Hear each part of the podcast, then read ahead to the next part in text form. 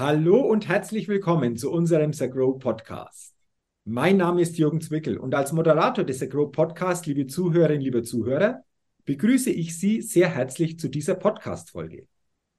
Freuen Sie sich sicherlich wieder auf ein spannendes Gespräch und auf ein interessantes Interview. Denn ich begrüße heute im Grow Podcast den Gründer und Geschäftsführer der BAWAG Consulting GmbH, Sebastian Grösselhuber. Lieber Morgen, Sebastian, hallo. herzlich willkommen und schön, dass du heute zu Gast im The Grow Podcast bist. Danke dir, Jürgen, für die Vorstellung. Freue mich sehr, dass es äh, geklappt hat und äh, freue mich sehr auf die Vorstellung und das Gespräch heute mit dir. Ja, wir wollen natürlich einfach auch noch im Gespräch stärker mal besprechen, was ihr in der Consulting überhaupt für Geschäftsfelder habt, was ihr entsprechend hier begleitet. Bevor wir das tun, lieber Sebastian, wartet auf dich die Get-to-Know-Fragerunde. Fünf Fragen und wenn du soweit bist, lass uns gerne mit Frage Nummer eins starten. Okay, leg los, Jürgen. Und die erste Frage lautet, welcher Wert ist dir persönlich besonders wichtig? Es ist eigentlich der Begriff Wertschätzung. Da steckt nämlich alles drin. Das heißt, auf der einen Seite natürlich Personen wertzuschätzen, was in meiner Arbeit ein ganz wichtiges Thema ist, weil ich beschäftige mich sehr stark mit äh, kritischen Unternehmenssituationen, das heißt mit äh, Sanierung und Restrukturierung und mit äh, Change. Ähm, und da geht es darum, auf der einen Seite natürlich die Menschen wertzuschätzen und mitzunehmen auf die Reise, also dieser Begriff Wertschätzung. Mhm. Und das zweite natürlich, mir werden Werte äh, von Unternehmen anvertraut. In der Regel sind es mittelständische Unternehmen, inhabergeführte Unternehmen mit einer entsprechenden Historie. Und es geht darum, diesen Wert nicht nur zu schätzen, sondern zu erhalten und weiterzuführen. Das sind also die, würde ich mal sagen, wichtigsten Begriffe oder das ist der wichtigste Wert für mich. Äh, du hast schon ausgeführt, äh, was dieser Wert Wertschätzung so konkret für dich bedeutet, äh, hinsichtlich natürlich der Menschen, aber auch bezüglich Unternehmenswerte. Mhm. Da für mich nochmal so, so ein wichtiger Punkt. Glaubst du, dieses Thema Wertschätzung, dass wir das, wenn wir auf die Gesellschaft einfach mal so blicken, äh, durchaus auch uns wieder bewusster machen sollten in manchen Gegebenheiten und auch in manchen Begegnungen? Ähm, würdest du das so sehen?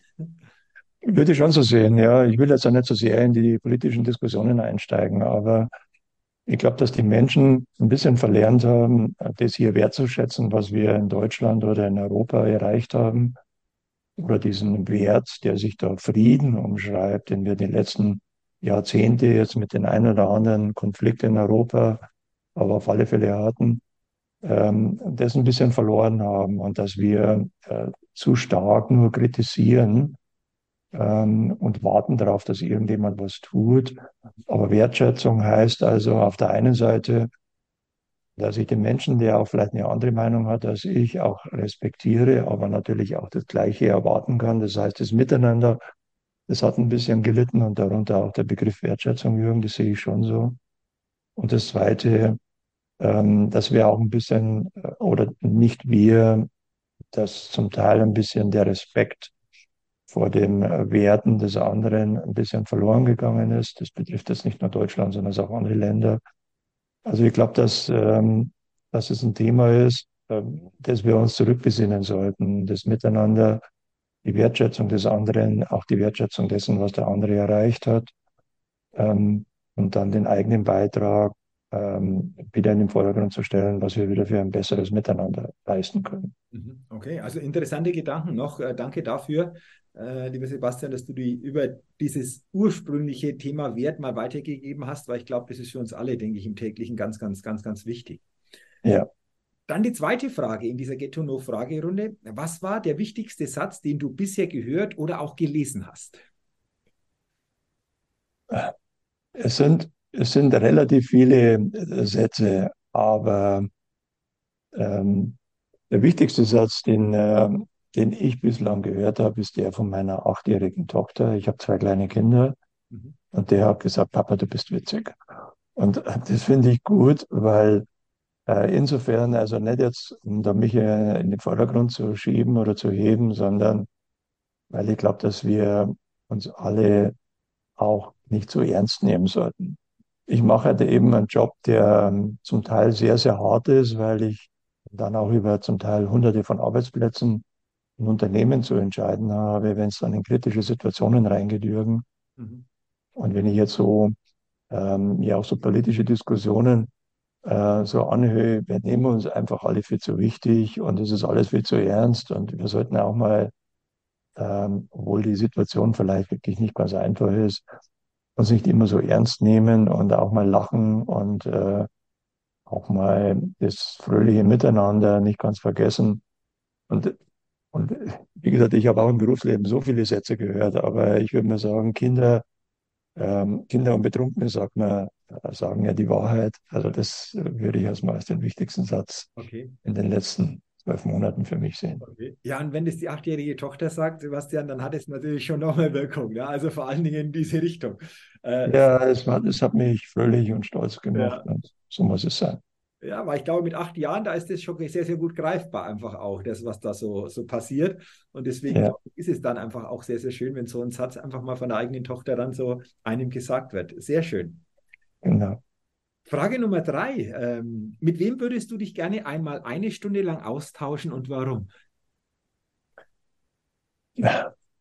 Ich habe einen interessanten Satz gehört ähm, von, von zwei unterschiedlichen Personen. Ähm, der eine war Reinhold Messmer und der andere war der Norbert Walter, der ehemalige Chefvolkswirt der Deutschen Bank, der gesagt hat, äh, wenn man was fürs Leben lernen will, soll man sich nicht mit den sogenannten wichtigen Leuten, sondern mit einfachen Leuten unterhalten. Mhm, mhm, Einfach im Sinne von Leuten, die bodenständig sind. mhm, Und ich habe immer meinen größten Spaß gehabt. Ich bin jedes Jahr für ein paar Wochen nach Südtirol gegangen. Da gibt es die Südtiroler Bergbauernhilfe.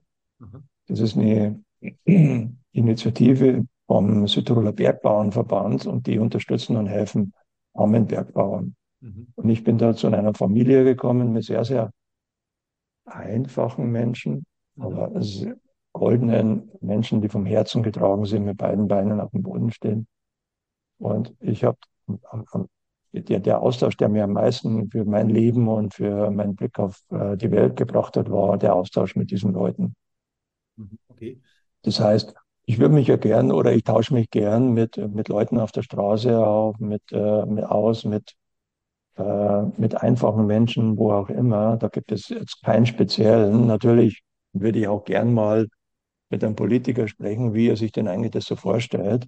Mhm, Ähm, wobei es kommt wahrscheinlich hier rein und hier raus.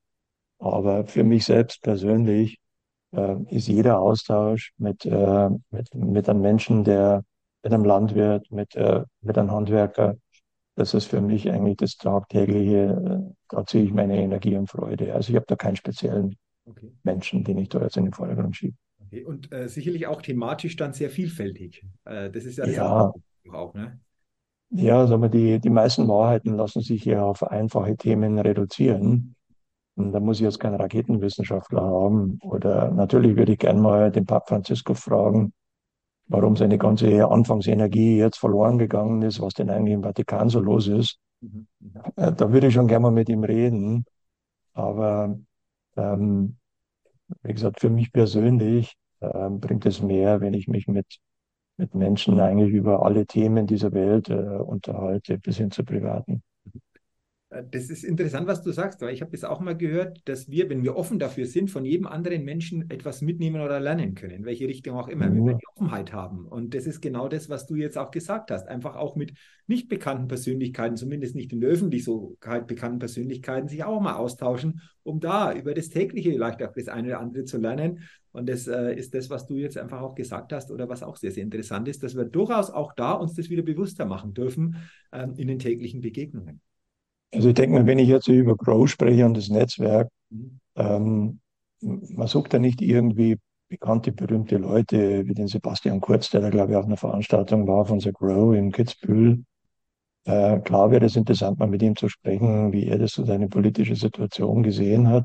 Mhm. Aber in diesem Netzwerk mit den Leuten, äh, die da Mitglied sind, zu sprechen, die ich jetzt nicht als einfache Menschen bezeichnen möchte, Mhm. ähm, das ist ja genau das, was halt wirklich das weiterbringt, Jürgen. Und man unterhält sich mit den Menschen, man vernetzt sich, man vernetzt sich ja nicht mit einem Menschen. Klar, würde ich den einen oder anderen gerne mal eine Frage stellen. Nur ich weiß, da passiert nichts. Da nehme ich nicht viel für mein Leben mit. Da finde ich vielleicht eine Begründung für irgendwas in der Vergangenheit, aber mit Sicherheit keine Idee, die ich in die Zukunft mitnehmen kann. Und da ist es mit diesen großen Netzwerken, mit diesen tollen, interessanten Menschen viel interessanter. Okay, interessant. Mhm. Dann gucken wir mal, vielleicht spielt ja auch aus diesen Begegnungen hier eine Antwort rein in die nächste Frage, denn die lautet, Sebastian, was war in den vergangenen zwölf Monaten dein größtes Learning? Ähm, ich habe leider aus meinem Bekannten- und Familienkreis einige dramatische Todesfälle erlebt. Mhm. Und es waren zum Teil relativ junge, in Anführungszeichen, Menschen, so Anfang, Mitte 50, mhm. in der Blüte ihres Lebens mit der entsprechenden Familie. Das heißt, das größte Learning ist, das habe ich jetzt auch wieder äh, für meine Kinder, ist gesund zu bleiben, die Gesundheit. Mhm. Ähm, und da viel zu tun. Ähm, das ist ja nicht nur die körperliche, das ist ja auch die mentale Gesundheit. Ähm, das größte Learning war, wie gesagt, dass ich versucht habe, mich ein bisschen aus den sozialen Medien rauszuziehen, weil das war einfach nur noch äh, mentales Gift, mhm. muss ich dir wirklich gestehen. Mhm. Auch bei LinkedIn. Und das größte Learning war, dass ich dann stärker auf meinen Körper gehört habe. Und da hat entweder der Geist gesagt, zieh dich da ein bisschen raus aus diesem Thema und lies mal wieder ein Buch oder spiel mit deinen Kindern nur mhm. und versuch nicht irgendwelche Posts auf LinkedIn oder was weiß ich wo mhm. ähm, äh, zu setzen oder zu verfolgen. Und das zweite war, wieder mehr Sport zu machen, wieder äh, dadurch ist mein Geist dann auch wieder ein bisschen freier geworden. Das war mein größtes Learning, aber das war halt leider negativ äh, motiviert durch die Schicksalsschläge, die ich da im nahen und weiteren Umfeld hatte. Also könnte man auch sagen, bewusster wieder auf sich selbst zu achten. Oder ja, genau. Achtsamkeit, glaube ich, ist so ein Begriff, der momentan ganz stark. Neben Nachhaltigkeit ist Achtsamkeit und das ist ja auch wieder ein Wertschätzungsthema, mhm. dass man sich halt selbst wertschätzt und äh, ein bisschen mehr auf sich acht gibt. Jetzt hast du gerade noch gesagt, auch äh, wieder mehr Sport zu machen. Welche, welche Sportart übst du aus oder Sportarten? Ähm, ich bin also ein traditioneller Läufer, mhm. ähm, obwohl ich jetzt ja auch schon gleich die Probleme mit meinen Knien bekomme. Also ich versuche mich ja zu bewegen, mhm. laufen. Ähm, dann habe ich während der Corona-Zeit angefangen, zu Hause äh, so ein Sportprogramm mir ähm, zusammenzustellen. Das hat jetzt ein bisschen gelitten, aber das habe ich schon versucht, jeden Tag eine Stunde durchzuziehen. Ähm, weil die Fitnessstudios waren zu und man konnte auch fast nicht raus. Also ich bewege mich viel an der frischen Luft, Jürgen. Also äh, versuche mich dafür zu bewegen, meine, meine Schritte am Tag zu machen und dann ein paar Grundübungen zu machen, um äh, einigermaßen fit zu bleiben. Okay.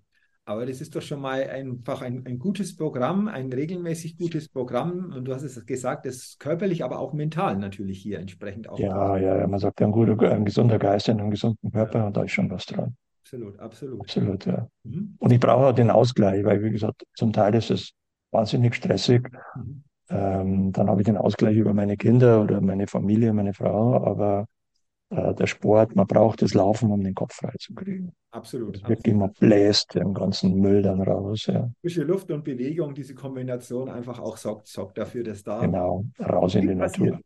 Auch, auch mental.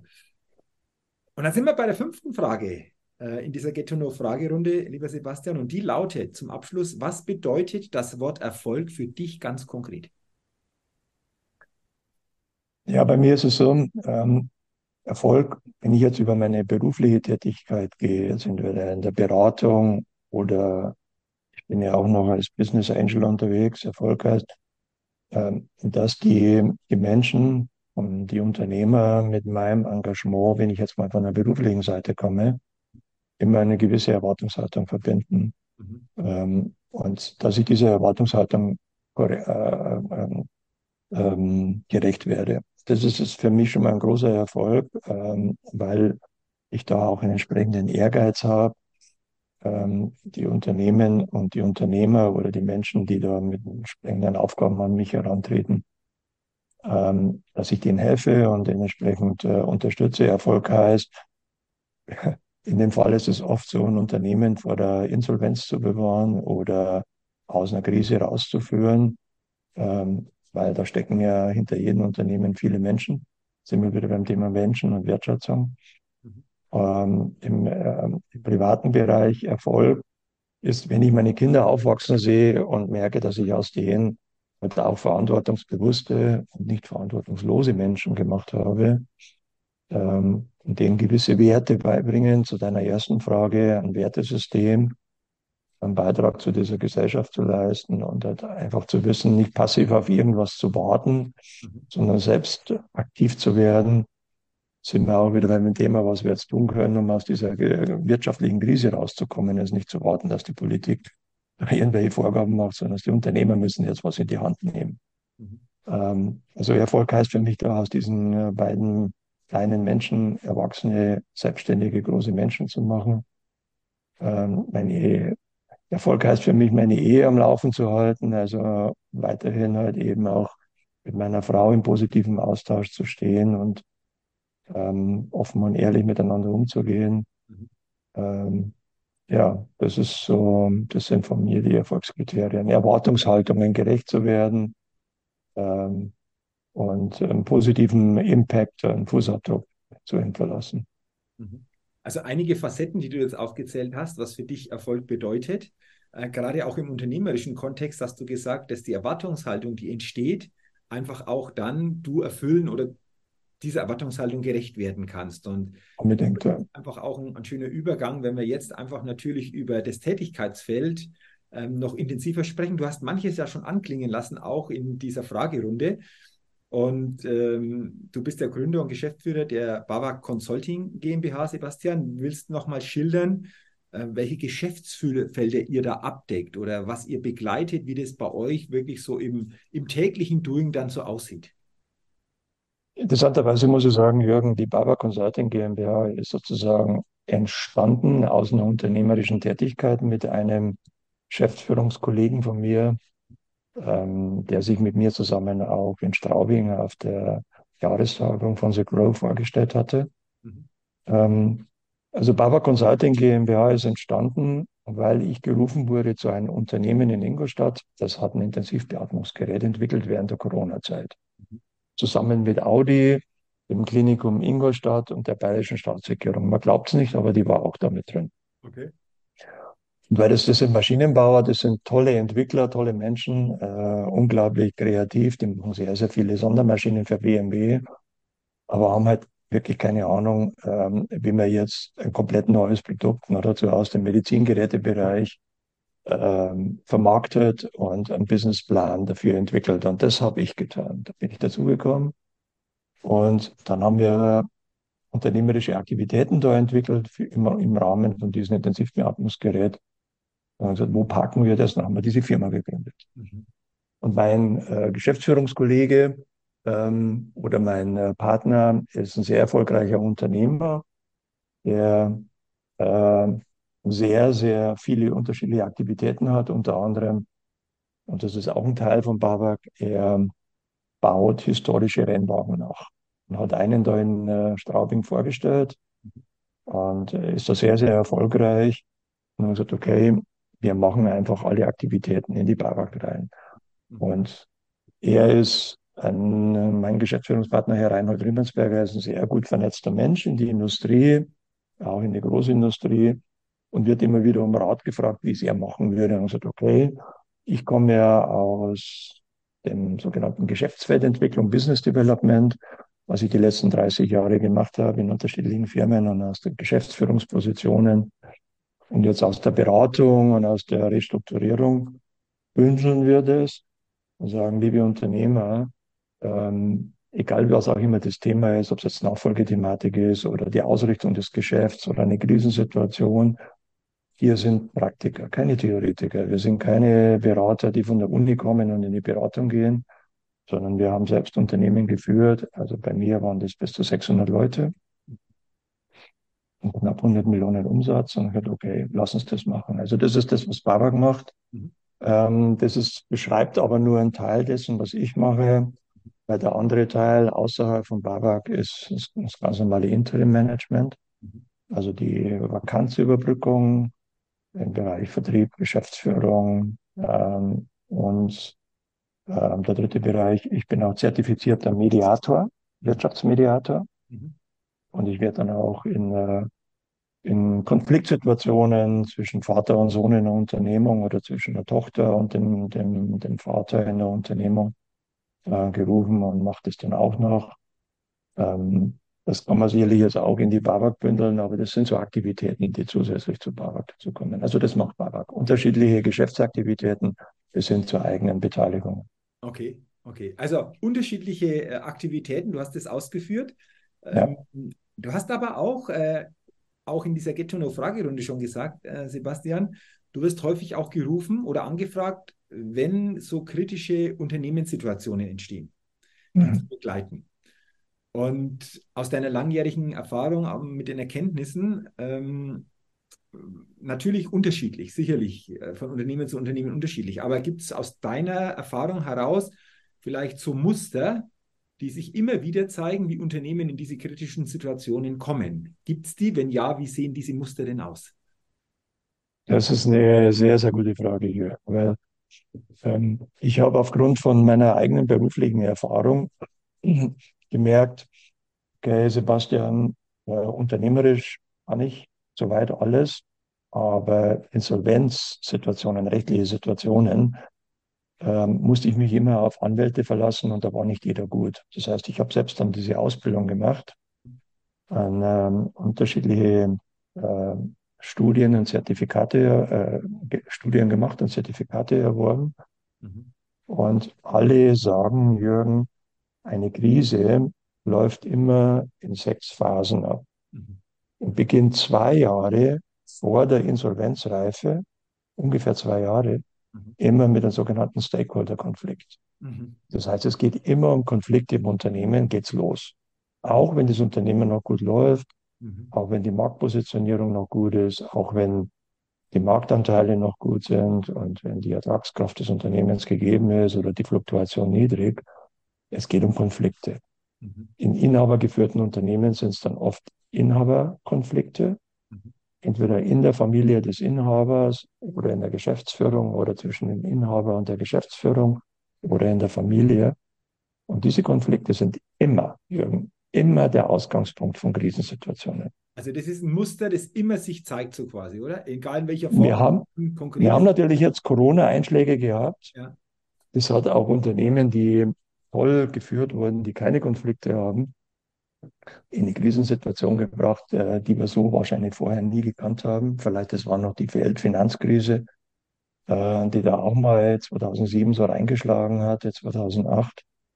Aber alle anderen Unternehmenskrisen, die jetzt nicht von diesen externen äh, disruptiven Prozesse, wie man so schön sagt, gekommen sind, hatten immer mit so Konflikten. Das heißt, ähm, Unternehmen, die gut laufen und die diese Konflikte sehen, sollten sich schnell Unterstützung holen, entweder in, von einem Coach, von einem Mediator, da komme ich wieder, heb die Hand und sage, hallo, hier bin ich, oder ähm, von externen Beratern äh, ihres Vertrauens. Der Unternehmer braucht ja oder die Unternehmerin Menschen des Vertrauens, äh, um die Konflikte zu lösen, um äh, diesen, weil man sagt ja, where there's smoke, there is fire, wenn es raucht, dann gibt's Feuer sobald es anfängt im Unternehmen zu rauchen, äh, leidet die Kultur und damit gehen alle Prozesse, ähm, werden schwieriger und damit ist eigentlich die Voraussetzung für eine Krisensituation geschaffen. Mhm. Für eine sich verschärfende Krisensituation. Geht diese Konflikte an. Mhm. Okay, also mein Rat. Das ist, das ist so insgesamt immer so, du hast es gesagt, es gibt Ausnahmen in der Corona-Zeit, aber das waren besondere Umstände natürlich, die da einfach auch ja, absolut. Dann sind, die wir so ja auch noch nicht gekannt haben. Aber wenn jetzt diese Umstände äh, wie jetzt damals Corona nicht sind, dann ist immer ausgelöst durch verschiedene Faktoren immer dieses Thema des, des Konflikts, der dann nach und nach einfach dazu führt, dass das Unternehmen auch immer mehr eine Krise, wie auch immer das dann wieder genau definiert wird, rutscht. Und äh, ja. du hast ja gesagt, du wirst ja dann auch gerufen oder angefragt, hier zu begleiten. Mhm du hast vorher auch gesagt, und das ist für mich nochmal etwas auch, was, was mich persönlich interessiert, da sind natürlich Erwartungen verbunden, vielleicht auch Hoffnungen verbunden, wenn jetzt jemand kommt, das Unternehmen steht vielleicht kurz vor der Insolvenz. Wie groß ist da für dich, Sebastian, auch manchmal der Druck, wenn du weißt, du bist vielleicht jetzt jemand, der das verwenden kann, wo Hoffnungen, vielleicht auch Erwartungen, du hast es vorher angesprochen, entsprechend hineingelegt werden. Empfindest du auch in diesen Situationen Druck? Und wenn ja, wie gehst du damit um? Ja, Jürgen, es ist ein gewaltiger Druck. Und zwar, ähm, eine Krise löst sich ja immer dadurch aus, dass das Geld ausgeht. Mhm. Ja, klar, kann man sagen, es ist losgegangen mit einem Konflikt, aber irgendwann ist das Geld weg Mhm. und dann wird es knapp, die sogenannte Liquidität. Mhm. Und die Liquidität wird ja in den meisten Fällen von Externen gestellt, ob das jetzt ähm, Banken sind oder Investoren. Und die machen dann natürlich Druck. Mhm. Ja. Wo landet der Druck? Natürlich in der Geschäftsführung oder halt eben dann in den Restrukturierungs-, Sanierungsgeschäftsführer, wie es heißt, oder CRO, Chief Restructuring Officer. Mhm. Nimm es wie du willst, jemand, der halt da vorne das Fähnchen in der Hand hält und dann sagt so, Truppen, äh, ich bin jetzt hier der Chef auf der Brücke, Mhm. ähm, jetzt alle mir nach. Und äh, das ist ein gewaltiger Druck, weil äh, bei Geld hört die Freundschaft, äh, sogar die Familie auf. Also das ist immer ein Konfliktthema, ganz schwieriges Thema. Guckt jetzt euch den Benko an mit seinen Mhm. Siegen und mit den Immobilien und so weiter. Ähm, und da, Jürgen, es ist ein ganz gewaltiges Thema, nämlich, was ist dann die Erwartungshaltung? Die Stakeholder, die Banken, die Finanzierer, die Warenkredite, Versicherung, alle, jeder, der da mit reinspielt, zu beruhigen, zu sagen, Vertrauen ist das Zauberwort. Und dann geht es halt darum, okay, sich einen Überblick zu verschaffen, die Finanzierung zu sichern, alternative Möglichkeiten zu finden. Und das geht, das muss alles sehr, sehr schnell gehen, weil das Insolvenzrecht, und jetzt sind wir wieder beim Jura-Thema, ist halt sehr, sehr hart. Wenn du dir das Geld ausgeht und du kannst die Rechnungen nicht bezahlen, hast du drei Wochen Zeit, dann musst du Insolvenz anmelden. Mhm. Ja. Mhm. Also du hast halt natürlich einen ganz gewaltigen Zeitdruck. Mhm. Ja. Und äh, das ist alles nicht lustig, aber es ist machbar. Ähm, und manchmal ist eine Insolvenz gar nicht so schlecht, weil man sich zum Teil, wenn ich jetzt über die Eigenverwaltung gehe oder über die Startup, das neue Verfahren, das ist jetzt nicht Insolvenz, nein, das ist außerhalb der Insolvenz, aber man kann viel tun. Mhm. Okay, okay. Auch interessant. Ähm, lass uns gerne, Sebastian, zum Ende noch über ein Thema sprechen. Du hast ja gesagt, du hast es nicht nur gelernt, du hast viele Ausbildungen auch in anderen Themen noch erweitert, aber du hast selber ähm, einfach auch Unternehmen geleitet, 600 Mitarbeiter hast du gesagt. Ähm, mit diesen ganzen Erfahrungen, die du über viele Jahre in verschiedensten Positionen gesammelt, erfahren hast, gibt es aus deiner Sicht insgesamt so für Unternehmerinnen, für Unternehmer mal grundsätzlich drei Tipps, drei Impulse, wie du sagst, so aus deinen weitschichtigen Erfahrungen, die sind wichtig, die dürfen wir uns immer wieder bewusst machen, wenn es die gibt. Wahrscheinlich gibt es noch mehr, aber wenn wir das mal bündeln wollen, welche wären das aus deiner Sicht, die ganz, ganz wichtig sind? Ähm, ich glaube, das Erste nach meiner Erfahrung ist, ähm, dass man im Unternehmen extrem viele ungehobene, nicht gehobene Potenziale hat, die in den Köpfen der Mitarbeiter stecken. Das heißt, ähm, ähm, das hängt auch wieder ein bisschen mit, mit dem Thema Wertschätzung zusammen, ähm, den, den, den Mitarbeitern mehr Freiräume zu geben. Das heißt, dass man sich selbst als äh, Moderator sieht im Unternehmen, als Führender, als Moderator, der den Rahmen vorgibt, aber mehr zu delegieren an die Mitarbeiter, denen mehr Freiräume zu geben, äh, aus den Mitarbeitern Unternehmer zu machen. Mhm. Unter der Voraussetzung, da muss man natürlich auch gucken, dass man die richtigen Leute an der richtigen Stelle hat. Das ist einmal das Erste, den Mitarbeitern mehr Freiräume zu geben, mehr Entscheidungsbefugnisse zu geben. Mhm. Das ist ganz wichtig. Das Zweite ist, ähm, dass man regelmäßig sein Geschäftsmodell hinterfragt. Mhm. Wer heute erfolgreich ist, gucken Sie sich Linde an, bevor der Reitzler gekommen ist, als Gabelstaplerhersteller. Heute sind sie, glaube ich, nach, ähm, nach den Franzosen, jetzt fällt mir der Name nicht ein, die Nummer zwei in dem Bereich Gas. Mhm. Ja, die haben keine Gabelstapler mehr, die machen Gas. Man hinterfragt ein Geschäftsmodell. Mhm. Kann nicht jeden Tag eine 180-Grad-Wende oder wenn ich jetzt ja Annalena Baerbock wäre, würde ich sagen 360-Grad-Wende, die berühmte Rede. Nee, man kann nicht jeden Tag sein Geschäftsmodell verändern, aber man sollte sich permanent hinterfragen äh, in gewissen Zeiträumen und sollte sich dazu ähm, externe Leute reinholen, auch wenn es Geld kostet, um zu sagen, wie entwickelt sich meine Branche, mein Geschäftsfeld, Technologien. Ist mal das Zweite. Das Dritte ist, ähm, dass man sich jetzt ganz intensiv mit den KI-Anwendungen, den künstlichen Intelligenzanwendungen beschäftigt, die in unterschiedlichen Bereichen des Unternehmens eingesetzt werden können, weil es kann sehr stark äh, mit unterstützen und helfen. Es kann aber, aber auch durchaus bedeuten, ähm, dass man sein Geschäftsmodell da ganz stark jetzt auf den Kopf stellen muss. Das geht ja weit über das Thema Digitalisierung hinaus. Äh, es sind also die drei Bereiche, die Menschen stärker mitzunehmen auf die Reise, nicht nur als Ausführende zu betrachten. Das zweite, ähm, immer wieder die, Ausrichtung des Unternehmens hinterfragen. Und das dritte, die technologischen Änderungen, die es gibt, ähm, aufnehmen und nicht nur sagen, das geht vorbei, sondern es ganz aktiv ins Unternehmen über, übernehmen. Alle Veränderungen, die es da gibt in unterschiedlichen Bereichen, ähm, auch in Konsumgewohnheiten äh, und so weiter und so fort, dass man das immer explizit permanent für sein Unternehmen zur Anwendung bringt. Mhm. Okay. Ich, ich habe da auch mal was gehört. Ich glaube, das passt vielleicht nochmal ganz kurz zum Abschluss, dieser Gedanke, wenn du glaubst, etwas zu wissen oder zu kennen, lohnt sich das Ganze aus einer neuen oder anderen Perspektive zu betrachten. Ich glaube, das passt auch nochmal ganz gut, dieser Gedanke, was du gesagt hast, wirklich immer mal auch die Perspektiven verändern, erweitern, durch die Reflexion Dinge hinterfragen. Und äh, ich sage einfach mal Danke für diese wertvollen drei Impulse, aber auch Danke dass du uns ein Stück weit an deinem Weg, an deinen Tätigkeiten, aber auch an vielen anderen Themen teilhaben hast lassen, lieber Sebastian. Äh, mir hat das Interview sehr, sehr viel Freude gemacht, konnte für mich sehr, sehr viel Inspiration und gute Impulse auch wieder mitnehmen. Bin mir sicher, das geht den Hörerinnen und Hörern des Agro Podcasts auch. Und ich sage nochmal herzlichen Dank an dich und wünsche dir natürlich dir. privat und auch beruflich alles, alles Gute und vor allen Dingen die Momente und Begegnungen, die am Ende wirklich auch uns immer bleiben, sowohl im Privaten, der Satz der Tochter, aber auch im Geschäftlichen gibt es sicherlich auch diese besonderen Momente. Danke nochmal und weiter eine gute Zeit. Dir danke, ja, war ein tolles Gespräch, bist ein toller Gesprächspartner, auch ein wunderschöner, äh, wertschätzender Kontakt. Und äh, alles Gute, hat mir sehr viel Spaß gemacht und äh, liebe Grüße an die gesamte Community. Bleibt gesund. Danke auch für die Rückmeldung, freut mich sehr. Vielen Dank. Danke. Ciao. Ja. Tschüss. Liebe Zuhörerinnen, lieber Zuhörer, herzlichen Dank natürlich auch an Sie, dass Sie heute in diese Podcast-Folge hineingehört haben.